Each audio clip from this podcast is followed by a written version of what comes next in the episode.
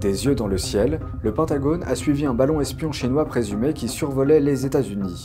Il s'est attardé au-dessus d'une base militaire, déclenchant toutes sortes d'alarmes de sécurité.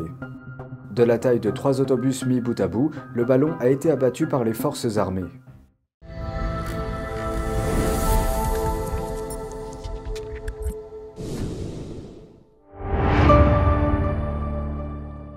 Bienvenue dans Regard sur la Chine. Un ballon espion chinois présumé volant au-dessus d'une base militaire américaine. Sa présence a incité le secrétaire d'État américain Anthony Blinken à annuler son voyage à Pékin. Voici la suite. Cette vidéo, enregistrée dans la ville de Billings, dans le Montana, montre ce qui semble être un ballon espion chinois. On pense que l'engin est venu du Canada avant de traverser l'espace aérien du Montana. Le ballon a ensuite été abattu par un F-22. Pékin dit regretter l'incident, mais insiste sur le fait qu'il n'avait aucune intention de violer l'espace aérien des États-Unis. Ils affirment que le ballon est un satellite de recherche météorologique qui a dévié de sa trajectoire. Malgré les affirmations de Pékin, le secrétaire d'État Anthony Blinken a reporté un voyage diplomatique en Chine très médiatisé. Cette décision abrupte a été prise quelques heures seulement avant que Blinken ne doive quitter Washington pour Pékin. Cela a porté un nouveau coup aux relations déjà tendues entre les États-Unis et la Chine.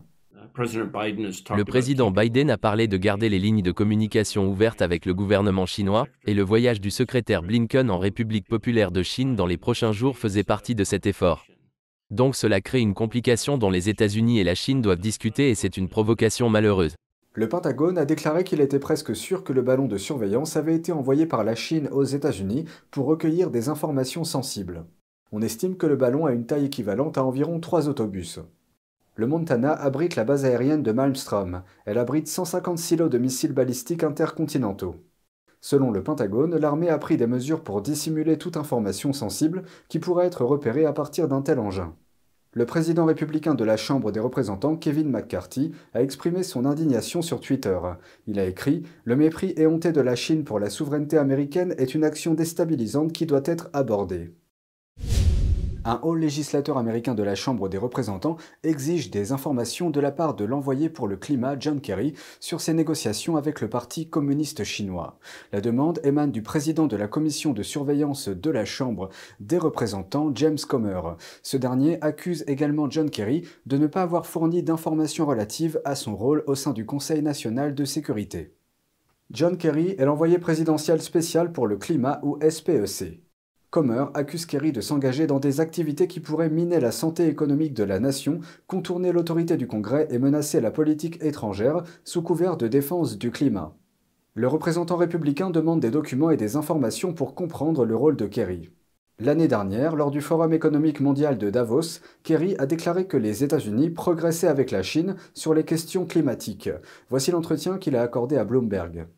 Nous espérons pouvoir travailler avec la Chine pour encourager la Chine dans certaines choses qui, selon nous, feraient la différence. L'envoyé spécial pour le climat a déclaré, je cite, Nous pouvons peut-être apporter un certain type d'aide technologique pour aider la Chine à avancer plus rapidement. Peut-être que la Chine pourrait nous aider à mieux comprendre certaines choses que nous pourrions mieux faire.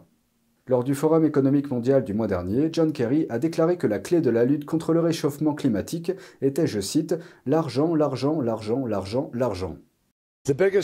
La plus grande frustration à l'heure actuelle, pour ce qui est d'avancer rapidement et de faire face à la crise climatique, est le manque de financement concessionnel disponible. Comer a vivement critiqué ces déclarations. Il a déclaré En tant que membre du cabinet du président, vous devriez représenter les intérêts des États-Unis. Vos déclarations, cependant, montrent constamment un mépris pour la sécurité nationale américaine et l'argent des contribuables. Comer accuse également Kerry de minimiser les violations des droits de l'homme de la Chine. En avril 2021, Kerry a déclaré, je cite, Nous avons des différences sur les droits de l'homme, mais ces différences ne doivent pas se mettre en travers de quelque chose d'aussi essentiel que la gestion du climat. Selon Comer, John Kerry a jusqu'au 16 février pour répondre à la demande de documents de son groupe. Il demande les budgets, la liste des employés et toutes les communications entre le bureau du SPEC et les groupes de défense de l'environnement ou les représentants de gouvernements étrangers. Sur la colline du Capitole, la Chambre des représentants a adopté une résolution dénonçant le socialisme. Le projet de loi a reçu un soutien bipartisan et majoritaire lors du vote de jeudi dernier. Mais tout le monde n'était pas de la partie. Le projet de loi dénonçant les horreurs du socialisme a été adopté par un vote bipartisan de 327 voix contre 86. Tous les républicains et 109 démocrates ont voté en faveur de la mesure. 13 démocrates se sont abstenus. Le président de la Chambre des représentants, Kevin McCarthy, a déclaré qu'il était inquiétant que le nombre de démocrates ayant voté non ou s'étant abstenus atteigne presque 100. 100 démocrates ne pouvaient pas dire que le socialisme était une erreur. C'est un point de vue effrayant, mais on comprend aussi les problèmes rencontrés quand ils étaient dans la majorité. De cette façon, vous comprenez les défis que nous devons relever ici. Certains démocrates qui se sont opposés au projet de loi ont affirmé que les républicains établissaient de faux liens entre les politiques qu'ils défendent et celles soutenues par les communistes. Ils ont exprimé leur inquiétude quant aux futures coupes dans les programmes de sécurité sociale et d'assurance maladie. C'est un grand mensonge. Nous allons découvrir que le socialisme est, dans sa globalité, d'une brutalité sans précédent. Il se caractérise par le non-respect des droits humains fondamentaux, des libertés, et même de la richesse et de la dignité, de sorte que chaque citoyen de la société est asservi, voire arbitrairement tué par ce puissant régime. Ce système est une tyrannie. Le représentant républicain Mike Lawler a déclaré que le communisme a placé les gens dans un état permanent de pauvreté et de dépendance vis-à-vis -vis du gouvernement. Le projet de loi a été introduit par la représentante Maria Salazar. Elle a grandi dans le Cuba de Fidel Castro et a fait l'expérience de la privation des produits de première nécessité, une caractéristique historiquement présente dans les États socialistes. Salazar a fait valoir dans le projet de loi que le socialisme est contraire aux principes fondateurs des États-Unis et que l'idéologie socialiste nécessite une concentration du pouvoir qui s'est maintes fois transformée en régime communiste, en système totalitaire et en dictature brutale. Elle a fait remarquer que le socialisme a conduit à plusieurs reprises à la famine, à des meurtres de masse et à la mort de plus de 100 millions de personnes dans le monde.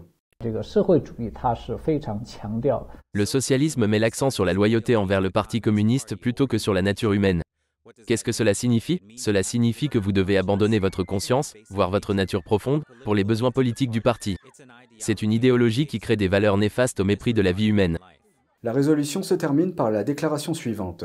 Le Congrès dénonce le socialisme sous toutes ses formes et s'oppose à la mise en œuvre de politiques socialistes aux États-Unis d'Amérique. La résolution ayant été adoptée par la Chambre, elle peut maintenant être reprise par le Sénat. C'est tout pour aujourd'hui, merci d'avoir suivi Regard sur la Chine. On se retrouve demain pour une nouvelle émission. Prenez soin de vous et à bientôt.